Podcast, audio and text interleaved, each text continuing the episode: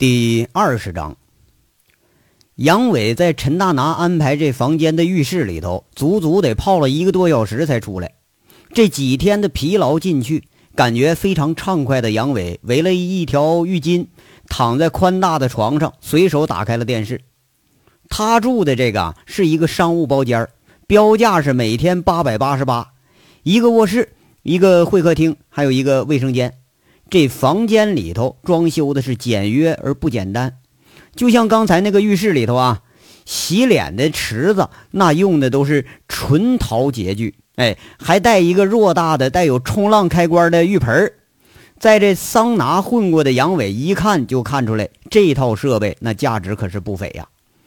会客室里头还专门配了一个呃储藏柜子，呃带冷气儿那种。里边准备好了这绿茶呀、可乐啊什么的，这饮料高高低低放了一层。卧室里的这个空调、大被头、电脑是一应俱全。不过呢，这些杨伟是连动都没动过。搁杨伟身上啊，这些也就是个摆设。杨伟感觉最舒服的就是这个大床，哎，那床是太软了啊！睡惯了硬板床的杨伟，还真就嫌这个地方啊不是那么太舒服。正百无聊赖的杨伟把背头电视的遥控开关啊挨着个的换了一遍台，也没找着愿意看的。哎，这功夫就听着咚咚咚的敲门声了。杨伟啊没搭理。你说这天煞他哪儿都好啊，就是骚扰太多。晚上你还睡不踏实，经常他妈的有骚扰电话，一接起来就是先生需要按摩吗？先生需要特殊服务吗？这气的杨伟直接把电话线就给拽了。他心里就犯嘀咕：“你说这他妈的陈大拿还有当老鸨子的潜质啊？这连吃带睡带打炮，一条龙生意他全都给干了。”门外呢，这敲门声连续不断，这回把杨伟就惹火了。他光着脚噔噔噔几步就出去，开门就骂：“你他妈的！”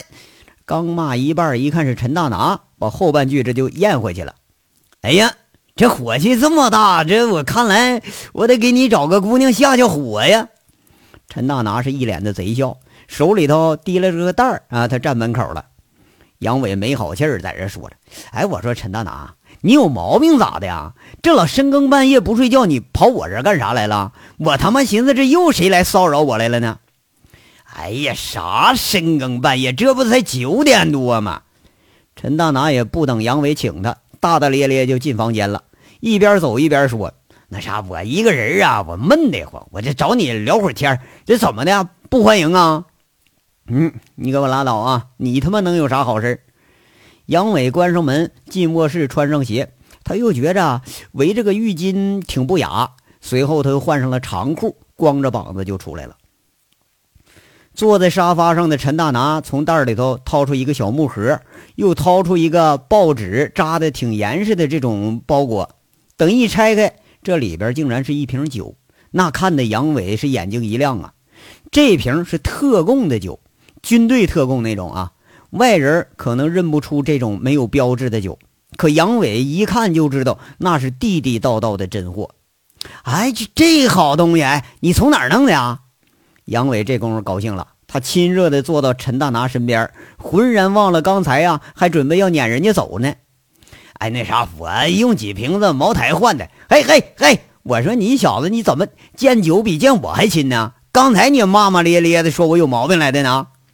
陈大拿呀，在这笑着说着呢，就打开了酒瓶，找了两个纸杯子给倒上了。不是谁说的？哎，我看着你，我跟看着这酒一样亲。杨伟啊，笑着端起杯，和陈大拿象征性的碰一下，仰着脖子是一饮而尽。然后就闭着眼睛，这一副非常享受的样，嘴里说着：“哎呀，这好多年没喝着了，真爽啊！”此时的杨伟只觉着一股热力迅速的从胃里头弥散开来，那是特供酒那种又纯又厚的酒劲儿，这种久违了的感觉让他觉着浑身发热。等离开部队以后，好酒啊也喝过不少，可是这种感觉还是历久弥新。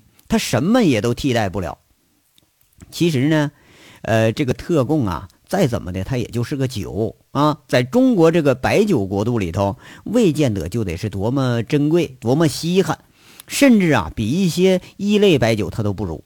但对于一个军人，一个曾经在血与火中挣扎过的军人，特供的意义已经不在于仅仅是酒了。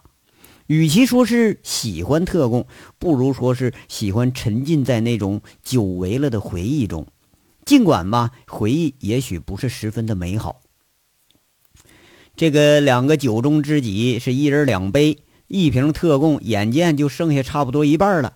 杨伟直接把酒瓶拿自己面前，对陈大拿说了：“那那，你你你别你别喝了啊，剩下都是我的。”哎，对，我说陈大拿，你你怎么这么小气呢？你说你也不多整两瓶啊？陈大拿看着杨伟那一脸馋样，就爽快的笑了，边笑边说着：“哎呀，喂，你知足吧啊！就这酒，市面上根本没有，这还是我托人从那个省城整来的呢。哎呀，这我还欠人老大人情了。你说我就奇怪了，这酒也不咋地呀。”说着，他打开盒子，这里边是两层精致的雪茄。陈大拿用一把奇形怪状的剪子剪掉了烟屁股，递给杨伟一根，自己也点上一根。哎，这烟这味儿不错啊！杨伟虽然他不带不太抽烟，呃，可是多少他还呃能分清点好坏。哎，他很享受的抽一口啊，喝一口，顾不上理会陈大拿了。不过你就看他拿烟那个架势，也就是顺王村村长抽老汉烟那个水平。浑然没有与这种雪茄能够相得益彰的那种气质，就这个货啊，看来根本都不认识这烟呐。陈大拿在这想着，这他妈是古巴蒙特利雪茄呀，这一盒嘛四千多块钱，比特供的价值还大呢。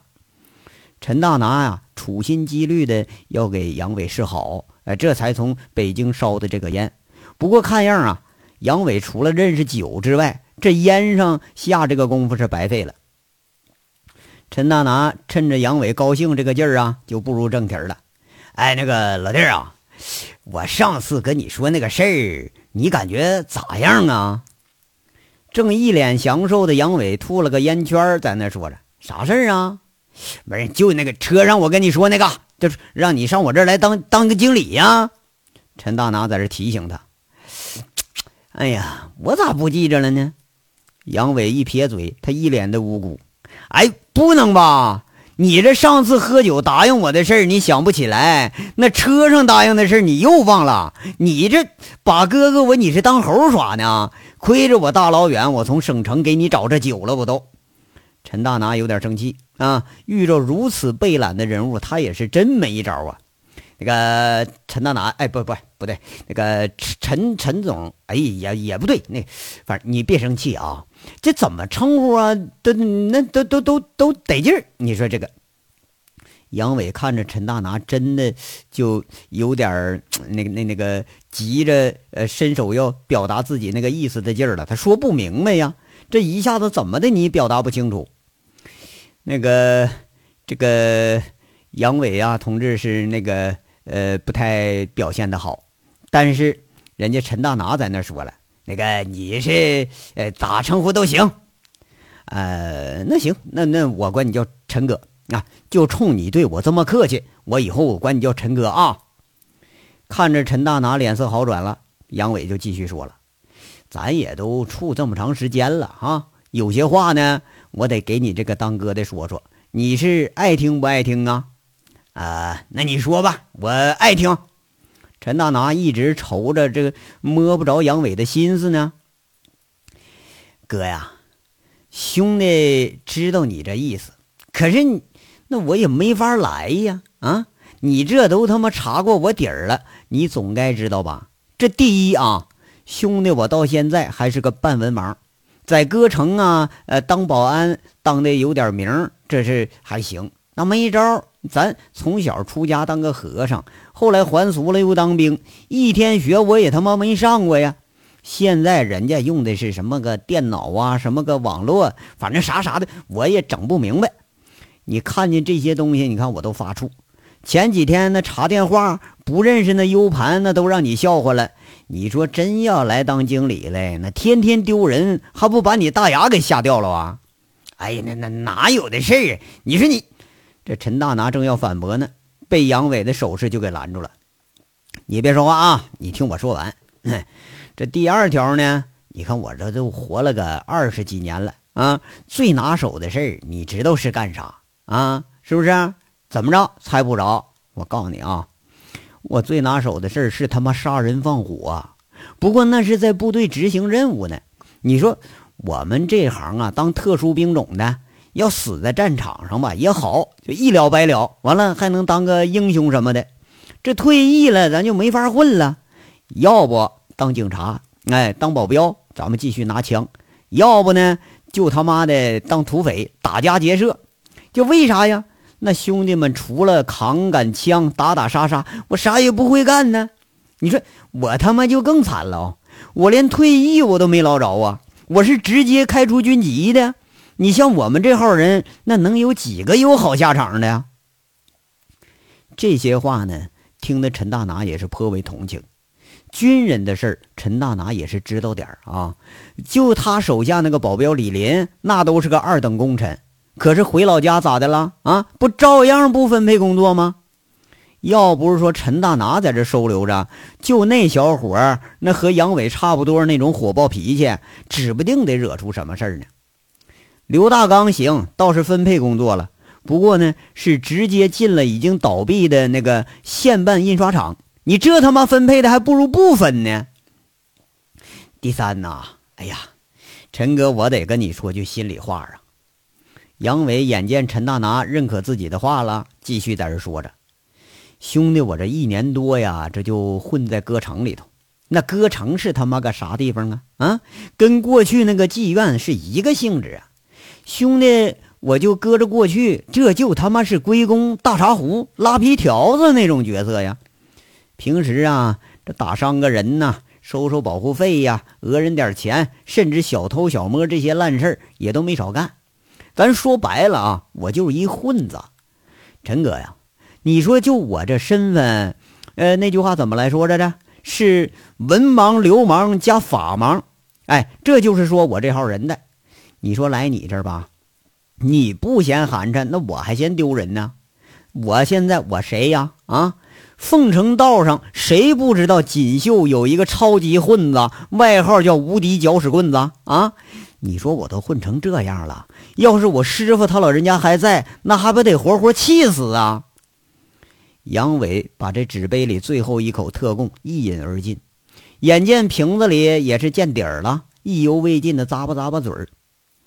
陈大拿一直用心在这听着呢，听到最后也是唏嘘不语。他拍拍杨伟的肩膀，说着：“哎呀，兄弟啊，这是掏心窝子的话呀，没说的。不管你干啥，陈哥都支持你。陈哥就喜欢你这样的，咱直来直去，不藏着不掖着。不过呢，兄弟，你这今后你总得有点打算吧？打算有啥打算呢？有个屁他妈打算！我估摸着呀，我就这么混下去。”一天打打闹闹的，指不定哪天呢，不小心犯个案子，让警察给逮了。哎呀，我就想啊，早点回老家，赶紧成个家，说个媳妇啥的，老老实实我就当个农民，在家种点地，放放羊，是吧？我当和尚那时候，我师傅就常说我命犯天罡啊，就是命犯天罡那种，是多灾多难，要谦恭自省。后面这几个字啥意思啊？我是整了好几十年，错了，是十好几年，我这才整明白，这还真就让这老家伙捉着了。杨伟啊，说到这儿，这才注意到那雪茄长时间没抽，都已经灭了。他把烟屁股扔进纸杯，陈大拿呀，又要给杨伟点上一根，被这杨伟摆摆手给阻止了。陈大拿在这说着：“兄弟啊，那不是我说你啊，你这个想法啊，你还是得有点问题。”杨伟睁着已经有点发红的眼睛问着：“那有啥问题呀？”哎，你说歌城这帮兄弟啊，好歹也跟你混着这么长时间了，你这才回老家俩月啊，这干仗的、杀人的、捣乱的，啥事都出了。别的咱不说啊，就虎子、贼六，还有那个张老三，还有那个叫轮子什么的，那你要不在，那都迟早就是往劳改农场送的那个后备队员。你这拍拍屁股，你走了，你说哥那几个兄弟那可就没人管了，你就没想过带带他们，给他们谋个正经事儿，哎，整个饭碗啥的，那也不至于将来老了老了，你再从流氓变成盲流子吧？陈大拿说着这个话呢，倒也是真有几分道理。杨伟啊，在这笑着说了：“哎呀，咋不想呢？我他妈还穷的叮当响呢！我要是像你，趁个百万千万的当个富翁，我早都给兄弟一人发几万。他妈的，到时候一人再发俩小姐，我就让他们回家我过日子去了。”陈大拿是哭笑不得呀！哎呀，我去，你这你就更不对了，知道吧？就你那帮保安那个德行，有了钱就他妈胡吃海塞的，完了还得带上乱嫖。你有多少钱能够他们造害的呀？哎，那咋整啊？那这帮小子他就那个德行啊！杨伟在这答着。你要说这个事儿啊，他倒不是说没想过，只不过就搁他这个水平，实在想不出什么妥善的办法。要不他也不至于说连自己的问题他都解决不了。那啥，哥给你想的就是办法啊！你在这儿，你当个经理啥的，将来呢，这用人的差事那是有都是，起码能帮衬帮衬兄弟们呢。这开个车的呀，跑个腿的呀，再不就组织下面兄弟学个做饭，学个修车什么的，是不是？这都是好事儿啊！陈大拿一脸的诱导，就像哄骗移动公司那个豆豆女那陈宇似的。问，你哎。你这不是挖人家哥成墙角呢吗？这能行吗？杨伟不乐意了，倒是啊，他还真就觉着这也是个好主意。哎呦我操，屁话！歌城还有我股份呢，我能挖自己墙角啊？啊，歌城是个啥生意？你比谁都清楚。能红火几年，咱还真不好说。再说了，兄弟们现在能动啊，能干，你当个保安还行。你说再过十年，过二十年。那五六十岁了，还让你这帮兄弟上街收保护费啊？要不上歌城去看门子去讹钱去？这陈大拿说这话呀，你看一说到讹钱，陈大拿自己呢还是被讹对象呢？杨伟好像也想到了陈大拿被讹这个事儿，一下子俩人这都笑了。哎呀，你这话倒说的挺在理哈。杨伟是若有所思了。陈大拿在这说着。你看那不就得了吗？哥哥，我一是为你着想，你挣俩钱儿，那不比你窝在山里强啊啊！再者说了，把这帮兄弟都带出来，你不比把他们送进看守所强啊？你可是我这，我就没想过当这个什么这个。这杨伟他还是一脸的为难，估计啊还是对自己有所顾虑。哎，别的，只要你来就能干好。哦，你还别不信？哎，你就想啊，兄弟，就你这么仁义，下面这些小子他都服你，就连我那保镖那都对你很佩服。这第二呢，你脑子还好使。你看这次这个事儿处理的多漂亮啊！就说那曲了八个拐弯的那个那么多关系，哎，你捋的是清清楚楚，这不是一般人能办的啊！我都觉着兄弟你呀，你当不上警察，那都是国家巨大的损失。咱就退一万步说吧，兄弟，你就看哥这样，我比你强哪儿了啊？这出门别人还不得陈总陈总的叫吗？你就别担心那些个什么啊，不会这个不会那个，你要是都会，那你还要底下人干啥呀？我还就不信了，这他妈当领导就就得啥也不会的当，知道不？哎，你要啥都会，你顶多当个干事，你当个秘书。陈大拿呀，一股脑的高帽子就给杨伟给戴上了，听得杨伟觉着，哎，这是人逢知己了，他喜上眉梢了。哎呀，那那啥，那当经理这一天都干啥呀？杨伟口气有点松动了。陈大拿着也看出杨伟的变化了，赶忙说：“那能干啥？吃吃饭，喝喝酒，泡泡妞，反正基基本就这些事儿。”哎，那那我不和他们你一样了吗？杨伟是一脸惊奇的问着，然后又加一句：“哎，你说你一个人就够祸害的了，你再加上我，那还不定整出啥事来了呢？”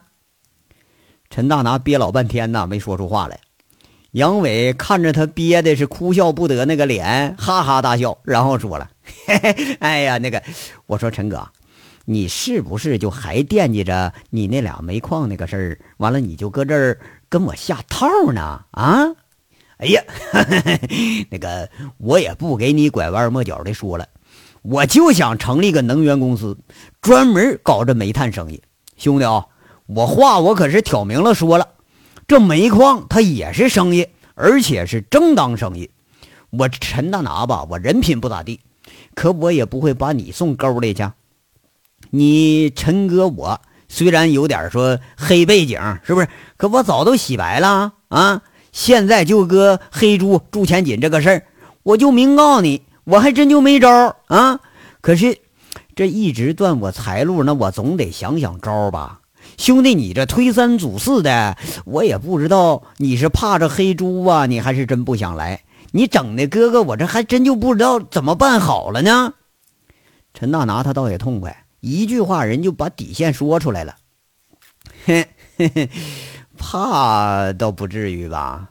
那那这么的吧，我就先干着试试。不过啊，要整不成，你可别怪我。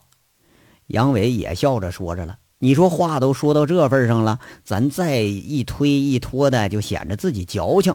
干脆咱答应着再说吧。”哎，行，哥和这个薛平啊，这儿给新公司准备了三百万，过两天开张。反正是几千万都赔了，是不是？你再不济，大不了再把这三百万给我赔了，那还能怎么的？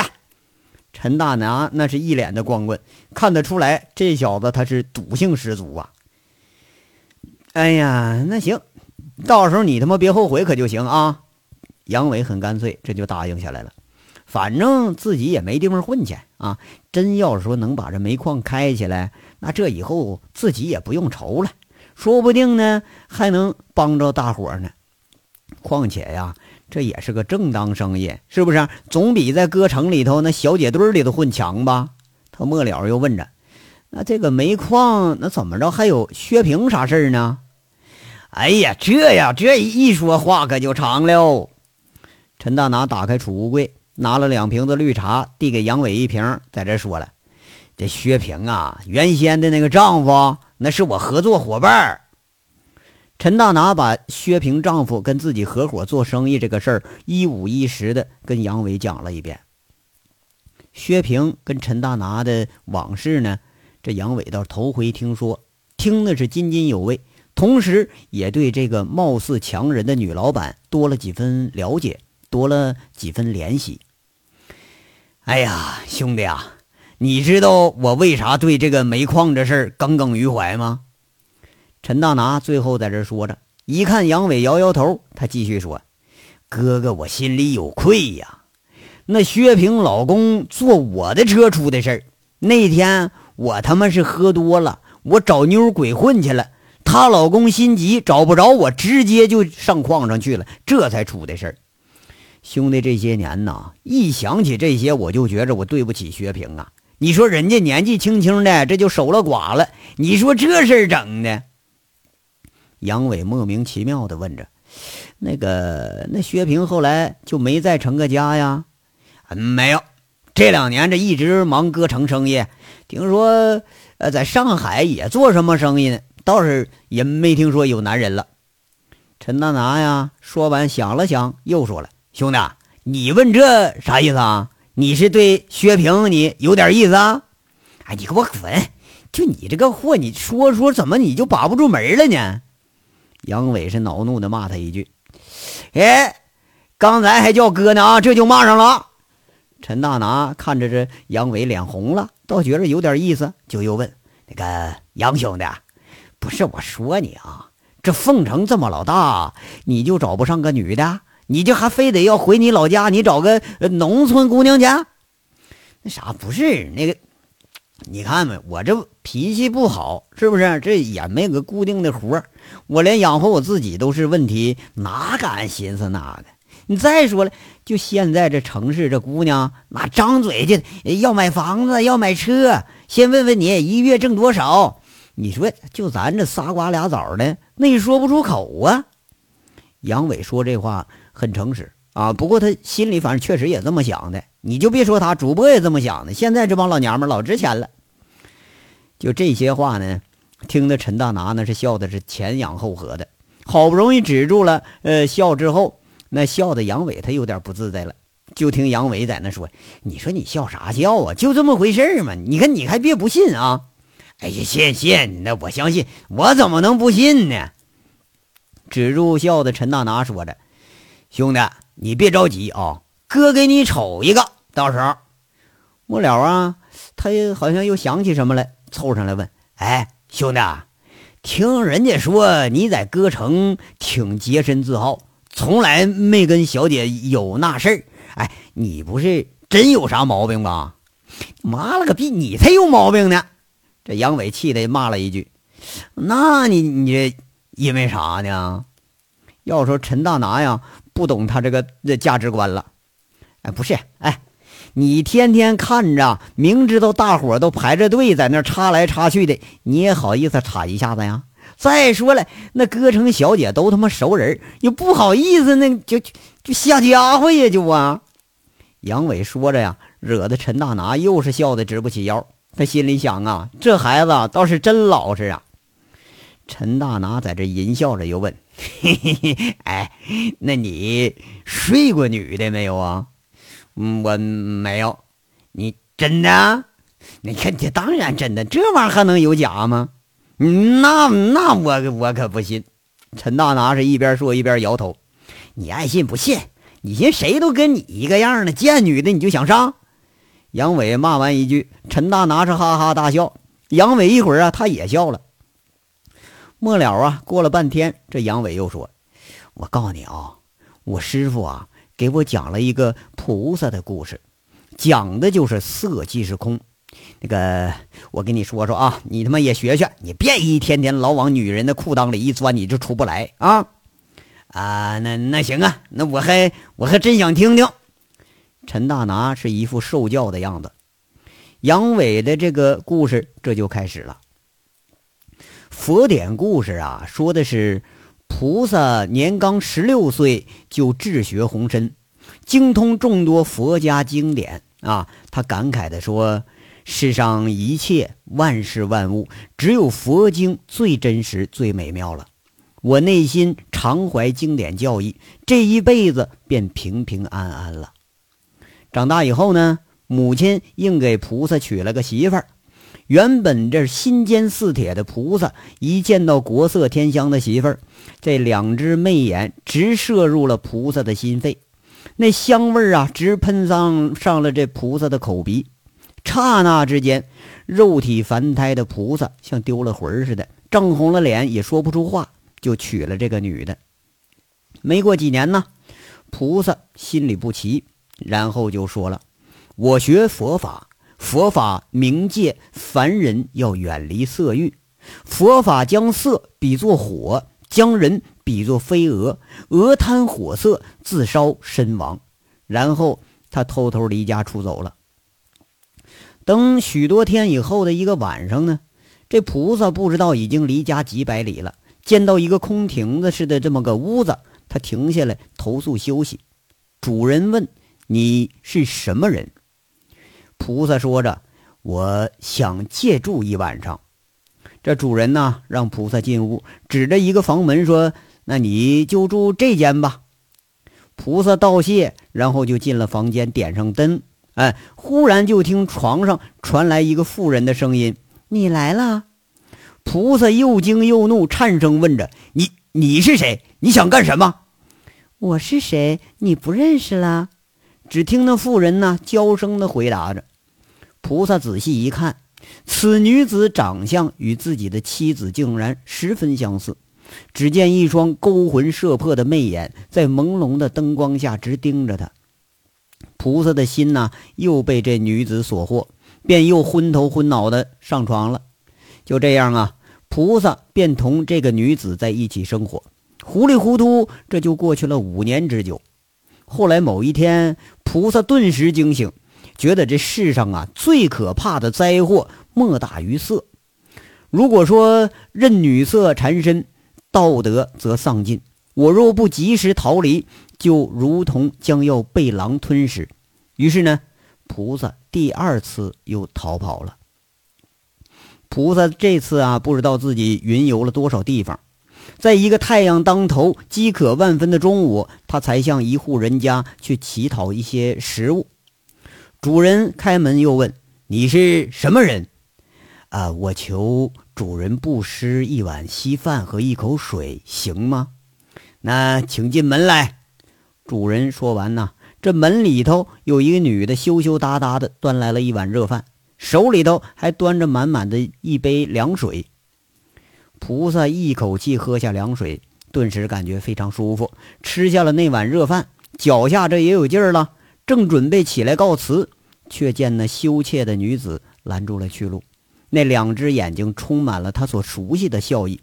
那个女的说着：“菩萨你好坏呀，把我一个人撇下，什么意思啊？”说罢呢，便不由分说的要扯他进屋。那菩萨的心呐，又被这女子所惑，不由得就又跟进来了。菩萨又见到好毒辣火热的目光向自己袭来，他便解除了武装。身心疲惫的菩萨再次屈服地叹了口气，在这淫欲中，他又忘了一切的佛经教义。如此不明不白中度过了有十年之久。十年后的一天呢，菩萨心里又觉察到。那以女色烧我的身躯，这些龌龊不洁的事情，使我丧尽了道德。我欲根难拔，竟到了如此的地步吗？我的罪孽深重啊！菩萨不禁是悔恨万分。许多年以后啊，菩萨再次回到家乡，他的老婆说：“这么多劫数以来，我发誓要给你做妻，你还要跑到哪里去？丈夫，进来吧。”不，我。不进去了。菩萨看着依旧国色天香、娇羞不胜的妻子，这次他痛下了决心。在他面前出现了佛，他面佛而立：“菩萨，你已根除了欲念，便为你受沙门戒。”佛既为他受戒，于是他广行善业，教化民众，始终以普度众生为任。成为无圣师菩萨。陈大拿听完之后就开始哈哈大笑，问着：“ 兄弟，这个是你编的吧？”杨伟说着：“不是，这是我师傅给我讲的，这是佛典故事，说的是色即是空，空即是色的意思。”哎呀，我看呐，这纯粹就是教人学坏的故事，这啥玩意儿佛典故事呢？这还呀？真的。真是我师傅讲的，无圣师菩萨的雕塑我还画过。后来呀，看佛典就是有这个故事。杨伟很难得一脸的虔诚，嗨，你这真是胡扯！你这，陈大拿再次笑得直不起腰了，说着：“兄弟，你看啊，你说的这个菩萨呢，前后找了三个女人，最后他顿悟了，对不对？”杨伟没说话，只是嗯了一声。很好奇的瞪着陈大拿，这意思是说，那你这啥意思啊？你这个啊，这不和我陈大拿一样吗？陈大拿恬不知耻，在这说了，哎，你就像我哈，我先找了个媳妇儿，我嫌这媳妇儿不好呢，我又找了个二奶，哎，对不对？你看，等过了几年呢，二奶我又觉着不过瘾，我又找个情人，哎，然后呢，我又觉着这也没啥意思。谁他妈我也不要了！我操的！最后啊，居然我就成佛了。那哥你这么说，那我陈大拿也能当菩萨了？这一句话说的杨伟啊，有点羞恼。不是你这他妈货，咋啥话从你嘴里出来这就变样了呢？陈大拿说着：“这本来就是嘛哈，你找呃仨女的。”你菩萨就那样干个二三十年，完了你你你你你试试啊！你他妈不也不成佛，你都成鬼了，你都那还用学佛经吗？这玩意儿我都能教你。说完，他忍不住又是哈哈大笑。杨伟在这挠挠脑袋呀，把陈大拿这话和佛典的故事这么结合起来一想，哎，这货说的倒还真就有几分歪理啊。随后他也跟着笑了，隐隐约约就觉着菩萨也会来事儿哈。你先搞几个美女，搞得不耐烦，就他妈给扔了，自己立地成佛去了。就这好事儿，咋自己碰不上呢？说着说着，这就忘了时间了。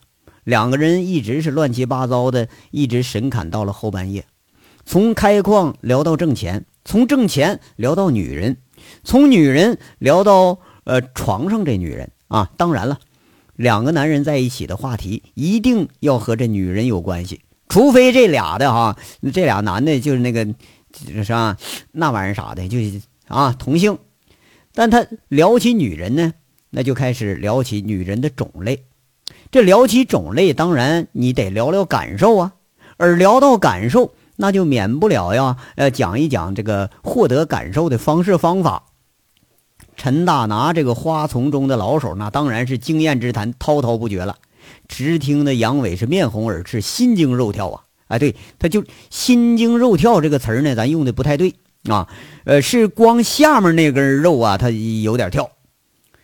陈大拿偷眼瞟着身体某个部位已经起反应的杨伟，他心里想着：我操，极品啊！就我这兄弟，还他妈真就是个处男啊！要搁以前，陈大拿宁愿相信锦绣城里小姐全都是处女，他都不带相信杨伟是处男的。你不相信吧？他妈不信也得信呢。这女的，你弄个处女膜上床哼唧几下，这玩意儿她能造假是不是？可是男的他没有处男膜啊，但你那个表情、那个神态，他可做不了假。说到最后啊，俩人都困了，就滚在一张大床上呼呼大睡。第二天早上，最先来敲门的居然是薛平。杨伟早就起身，也不知道上哪儿去了，敲了半天门。这当陈大拿一脸没睡醒的样出现在门口，他发现薛平和齐玉娇都在这大眼瞪小眼的看着他呢。薛平问着：“哎，杨伟呢？你怎么在他这儿啊？”陈大拿一抻懒腰：“哎，嗯，那个我昨晚上和他一块睡来的。哎，有啥事儿啊？”这一大会儿都没见俩人说话。陈大拿一看这俩人都愣着呢，在这问：“这有啥问题呀？”哎，你是不是有啥问题呀？